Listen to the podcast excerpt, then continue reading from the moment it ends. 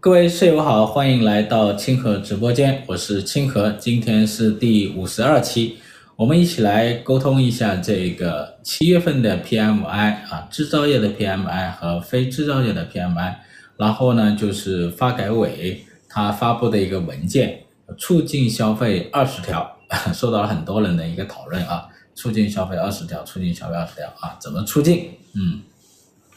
那我们先来简单沟通一下这个七月份的 PMI。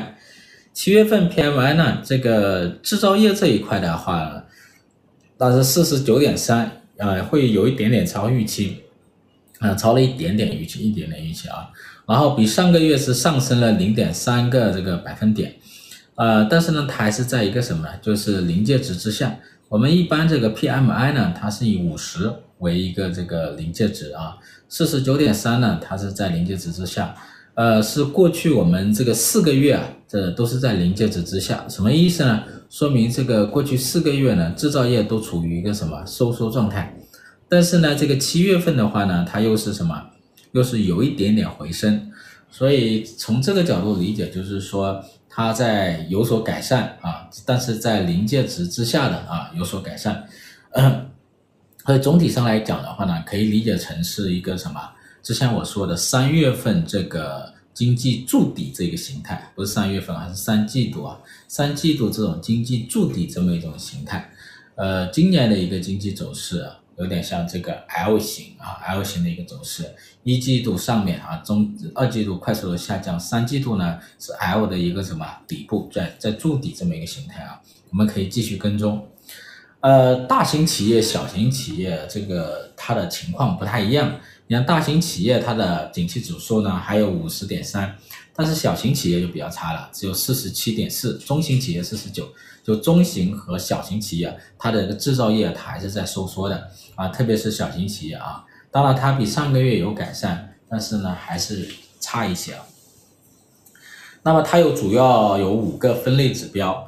五个分类指标当中呢，生产它是超过五十的啊，属于一个扩张区，啊，新订单呢是四十九点五，那新订单呢增加了不少，增加零点九个百分点啊，呃，这个呢就是说明它的一个市场需求啊，其实在有所什么，比之前会有点点增加啊，呃，需要注意的是它这个从业人员指数，从业人员指数四十八点一。啊，临界值之下，同时它还下降了零点一个百分点，就说明了现在这个制造业的景气指数虽然有点回升，但是呢，它的用工啊是还没有回升的，所以呢，它这个其实是不太利于什么，不太利于这一种就业的一个增加啊，就业增加。呃，另外一个就是看它的一个新出口订单。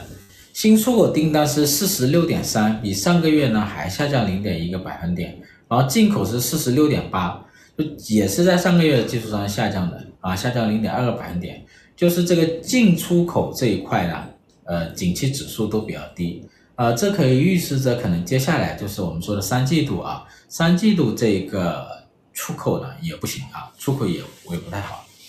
四季度的话，可能会受到这种低基数的一个影响，可能会稍微看起来数据好一点。四四季度，因为我们去年四季度的话，出口下降的其实是比较大的啊，比较大。然后还有一个指标要注意的是价格，之前我们一直在讲价格哈，这一次的原材料的一个购进价格指数啊，它上升了不少啊，从原来的四十五啊。上一个月的四十五上涨到五十二点四，上升五十二点四，一下上涨的这个这个幅度还是蛮大的啊，涨了七点四个百分点。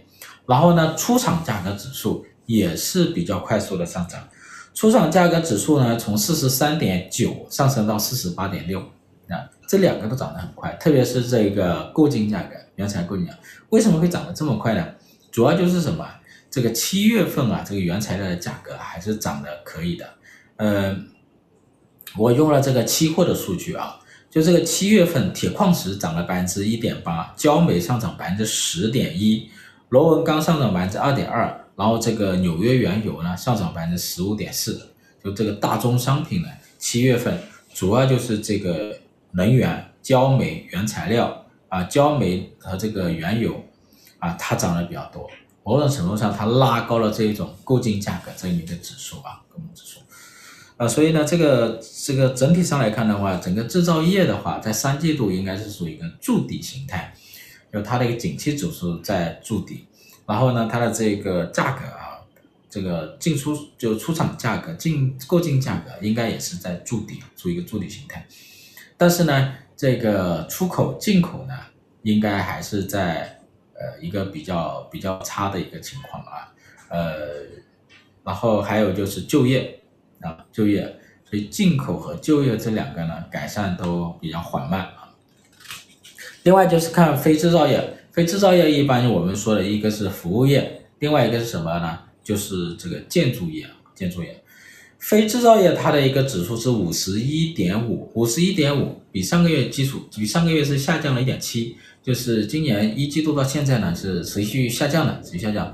啊、它还是高于临界值，但是下降的速度其实比较快啊。我们这里看这个建筑业下降的比较快，建筑业五十一点二，比上个月下降了四点五个百分点，就是七月份的建筑业延续了这种六月份的这种下降趋势啊，像七月份下降的幅度要比六月份更快，为什么呢？这就是还是这个房地产跟基建的问题，就房地产呢在二季度啊就快速的一个回回落，到七月份呢还是在回落，然后呢。基建呢，到了五六月份呢，就处于一个比较停滞的一个状态啊，所以这两个合起来呢，就是很多项目开工啊，它就比较什么，比较缓慢啊，项目开工率也比较低。这里有一个就是新订单指数四十八点一，新订单在上个月基础上也是下降的啊，呃，所以新订单呢，它也有一点什么，有一点领先性，所以从这个角度可以看出，就是服务业和制造啊和这个。建筑业它后面的情况呢，还会往下走一点，往下走点。那这里我们也要去关注一些，就是这些在刚才我们说到这个刺激消费这些政策啊，就是呃七月份开的这个政治局会议，要求什么？就是加大这个专项债的一个发行力度和投放力度，它对这个基建项目的一个促进会不会有一点点作用？还有现在我们说这个刺激消费啊，它会不会有一点点作用啊？然后另外一个关注的就是从业人员指数。我们刚才制造业说它的从业人员指数还是在下降的，说明就业状况没有改善。那这个非制造业呢？非制造业的从业人员指数也是下降的，而且比较低，四十六点六。呃，多低呢？我这里有一个数据，就是建筑业的从业人员指数，呃，是四十五点二，下降两个百分点。它要远远低于去年的一个均值。去年这个建筑业的这个就业指数还有四十八。啊，从业人员指数还是八，那现在只有四十五点二，可以说是有记录以来的第三低。所以呢，不管是建筑业还是我们之前我们刚才说的制造业，它的就业都没有改善，甚至还在恶化。那么这个就业状况这一个问题呢，失业这个问题呢，就现在短时间来看还没有得到改善啊。所以这个呢，大家要注意一下啊。那这个综合这个 PMI 呢，就是五十一点一啊，五十一点一。就总体来看的话呢，就是非制造业呢，它在一季度之后呢，还处于一个处持续的一个下滑的过程。到接下来七月，就是八月份，可能还会往下走，还往下走。啊，制造业呢，它处于一个什么筑底的阶段？呃，包括它的一个生产和新订单在筑底啊，但是呢，它的这个呃。它的什么呢？它的就业，嗯，还有它的出口、进出口呢，还没有看到这个改善的一个情况啊，是这样子的。另外，我们沟通一下这个消费吧，大家可能比较关注一下消费这个事情。消费呢，之前这个政治局会议讲到了，就是要把消费作为一个什么基础作用啊，基础作用来来看，然后呢，要去改善消费，提出一些这个消费促进的一些政策。然后今天这个发改委呢就出台了这个二十条促进消费二十条啊，也受到了很大家的很多人的关注啊，很多人都在评论这个事情。它这里有分了几项，比如说这个稳定大众消费是吧？稳定大众消费，稳定大众消费这有什么东西呢？嗯，第一个讲的就是汽车喽，是吧？你会发现，我们每一次搞这种消费刺激啊，就是首先想的就是汽车，汽车大众消费啊，汽车一跑，消费似乎就跑了啊。汽车呢，去年也刺激了一波啊，今年今年又这个又要讲汽车，那汽车怎么样呢？就是说说这个促进这种汽车的更新消费，就是以旧换新啊，汽车差不多的要要换的，怎么来促进？然后这个促进这个包括促进这种二手车的一种交易啊，这些呢怎么理解？啊，拿我的理解来讲，如果汽车它还有消费潜力，如果汽车还有消费潜力的话呢，就从这个一线城市这里挖，就一线城市还有这个。现在你问大大家有没有发现，就是这个城中村改造这个问题，大家有没有发现？就是回来回去看一下全国，哎，还有什么是吧？谁口袋里还有钱？这个房子哪个哪个地方的房子还有可能能卖？想来想去就是一线城市啊，超大特大城市，所以有个城中村改造啊，还会有可能会放松什么限购限贷政策啊。那这个消费呢？比如说汽车消费，汽车消费怎么才能够促进呢？你汽车下乡，现在下乡还有没有动力了？其他地方有没有了？还是一线？你看现在一线城市呢，它的这个北上广深都有汽车限购政策，然后都要摇号。都要买牌是吧？都要买牌，然后现在深圳的这一种牌好像也是三四万吧，啊三四万，也就这里还能挤出一点点余量，其他很难，其他很难。就这里面，比如像深圳的摇号有多少人？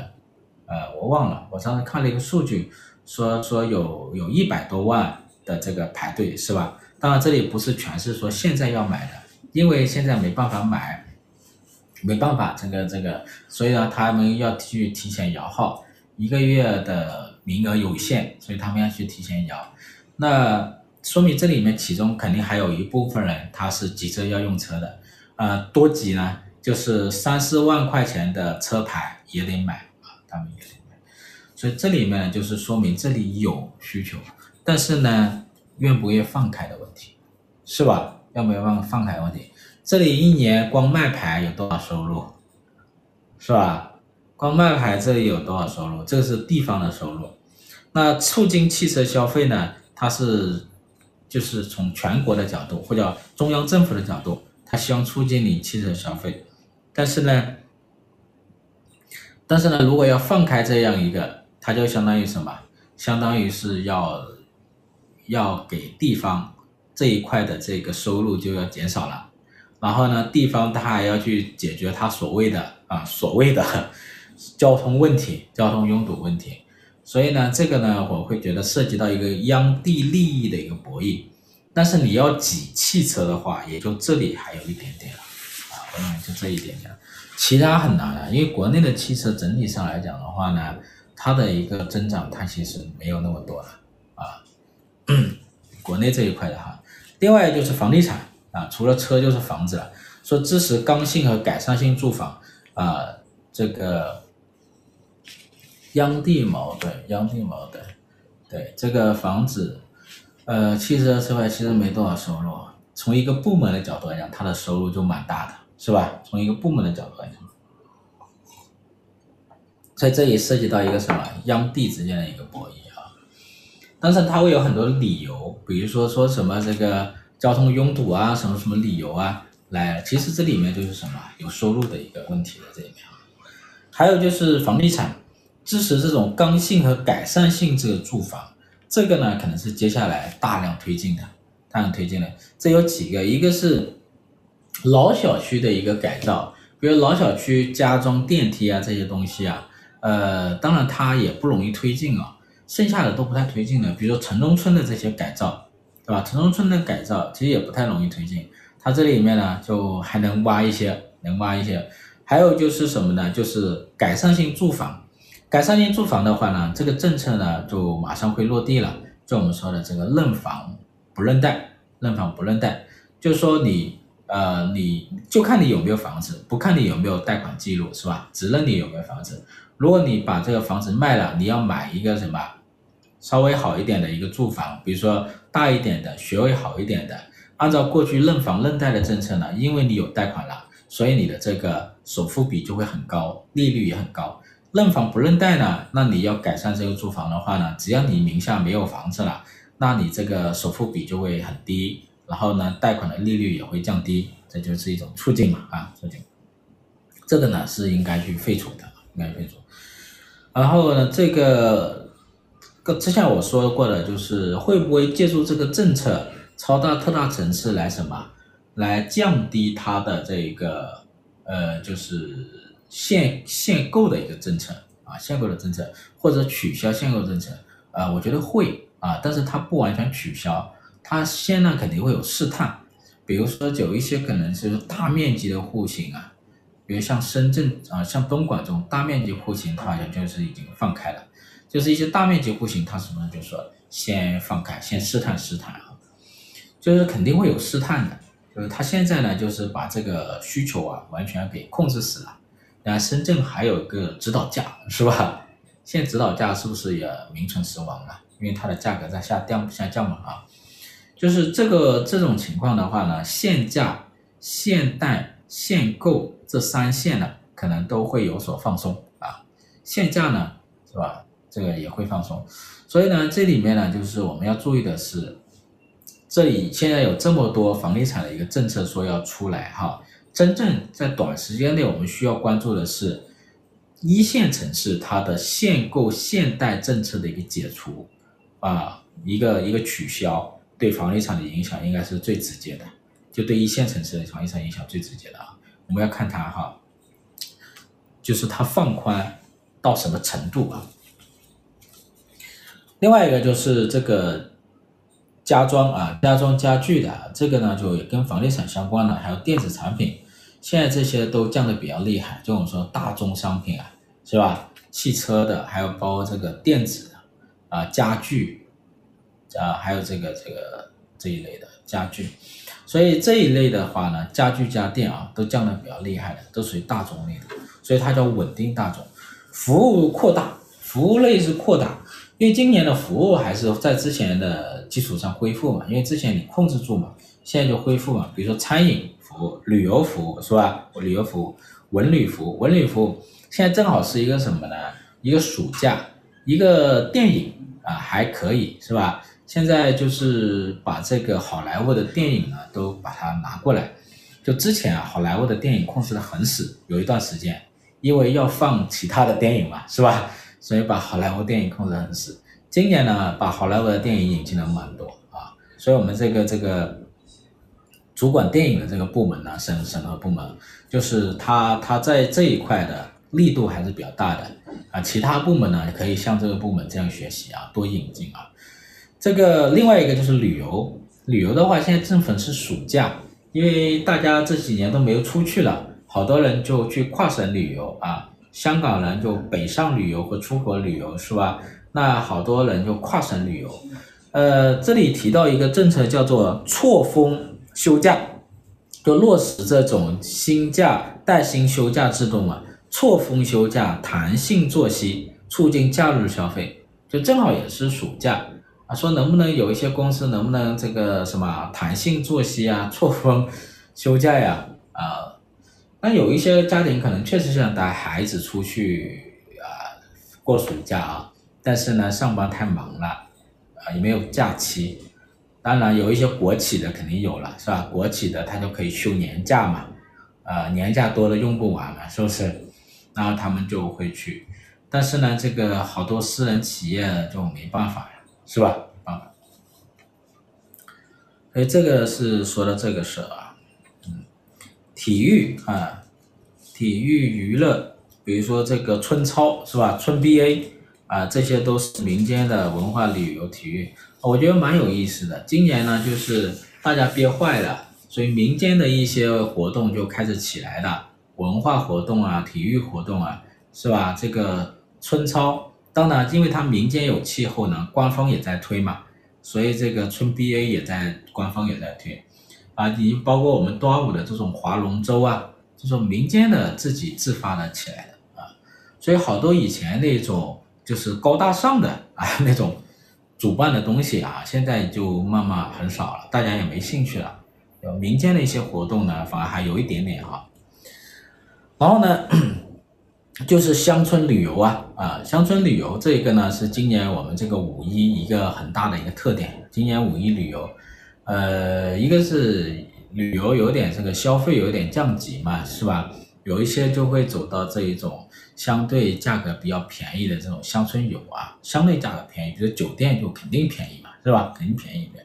所以这个是一个。另外一个的话，就过去这些年呢，搞乡村振兴啊。确实有建设了不少乡村的这一种旅游设施，包括基础设施都比之前好，所以现在呢，就相当于疫情之后啊，这些乡村的景区第一次开门迎客嘛，所以呢，也是在往这个方向发展，也是这种消费的这种下降的一个趋势，跟这个乡村旅游这些年的建设啊，它形成了一个匹配啊，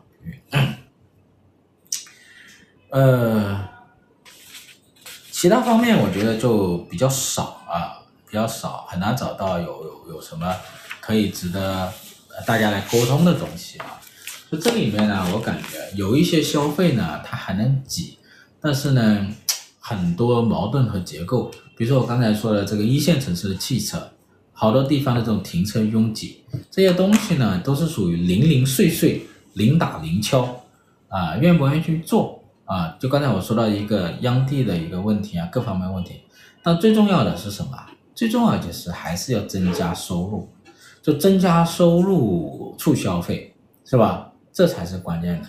就说这二十条好也好吧，但是如果配套一个这个啊、这个家庭收入计划啊、共同服用就比较好一点，是吧？嗯，对。所以这里面呢是很关键的。所以今年呢，就是说，我说之前我说就是刺激消费就不用刺激，是吧？有钱他会消费，他现在不消费，他也会安排消费，你不用着急。但没钱呢，怎么刺激也没用啊，没事也没用。所以这个发钱跟发文之间选择发文，呵呵，发文更容易，是吧？所以这个就是不掏钱促消费有点难，是吧？所以呢，这个话题呢，之前也讲过，啊、情况呢，大家也很清楚，每个人也清楚，啊、我们这个主管部门制定政策，他也清楚啊，都清楚。